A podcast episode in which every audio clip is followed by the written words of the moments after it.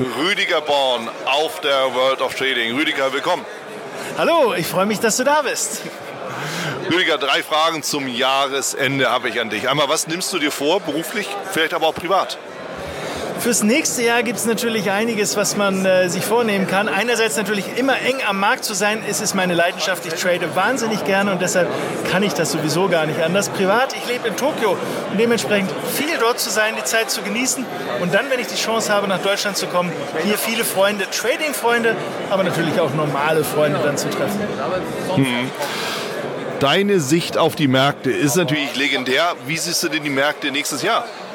Das ist ein bisschen schwierig, weil tatsächlich eigentlich würde ich erwarten, dass der Markt mal zurückkommen müsste, sogar relativ deutlich zurückkommen müsste, was nicht notwendigerweise heißt, dass ich mega bärisch oder in Panikmodus bin, sondern einfach nur eine technische Reaktion, die mehr oder weniger groß ausfällt. Als Händler haben wir ja die Möglichkeit, long und short zu gehen. Ist das sowieso überhaupt gar kein Problem, egal in welche Richtung das geht.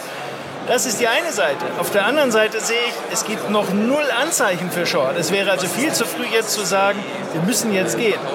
Deshalb, ich denke, im nächsten Jahr, wir werden aufpassen müssen auf Anzeichen, die für die Short-Seite stehen. Solange es nach oben geht, aber durchaus noch long gehen, gegebenenfalls mit Trailing Stops arbeiten und einfach genießen, solange es weiterläuft. Das ist das Stichwort. Denn was empfiehlst du den Anlegern und auch Tradern fürs nächste Jahr?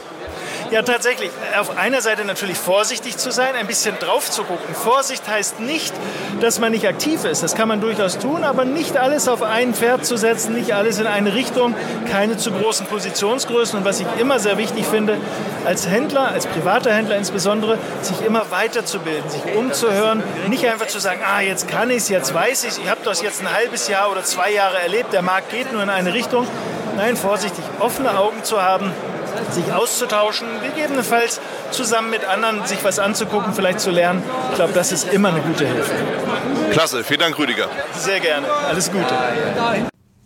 Das war es auch schon wieder hier im Torero Trader Insights Podcast. Ich freue mich, dass du dabei warst und ich wünsche dir natürlich viel Erfolg bei der Umsetzung der Impulse. Denn äh, wenn wir über Impulse sprechen, dann heißt es natürlich auch für dich, dass du überlegen musst, wie kann ich das in meine persönliche Praxis am besten auch umsetzen, adaptieren und dabei halt eben alles Gute, viel Erfolg. Wenn dir der Podcast gefällt, dann teile ihn auf jeden Fall mit deinen Freunden, Bekannten und all denen, von denen du weißt, dass sie sich für Börsenhandel und Trading interessieren. Hinterlass mir gerne auch eine Bewertung oder schick mir eine E-Mail, wenn du mit mir in Kontakt treten möchtest. Folge mir auf Facebook und vergiss nicht den Newsletter zu abonnieren, der Torero Trader School, um eben immer auf dem aktuellen Stand der Dinge zu sein, was Veranstaltungen, Ausbildung, Schulung, Vorträge oder auch neue Artikel angeht. In dem Sinne freue ich mich aufs nächste Mal gemeinsam mit dir, wünsche dir viel Erfolg, alles Gute, bis zum nächsten Mal bei Torero Trader Insights, dein Wieland Alt.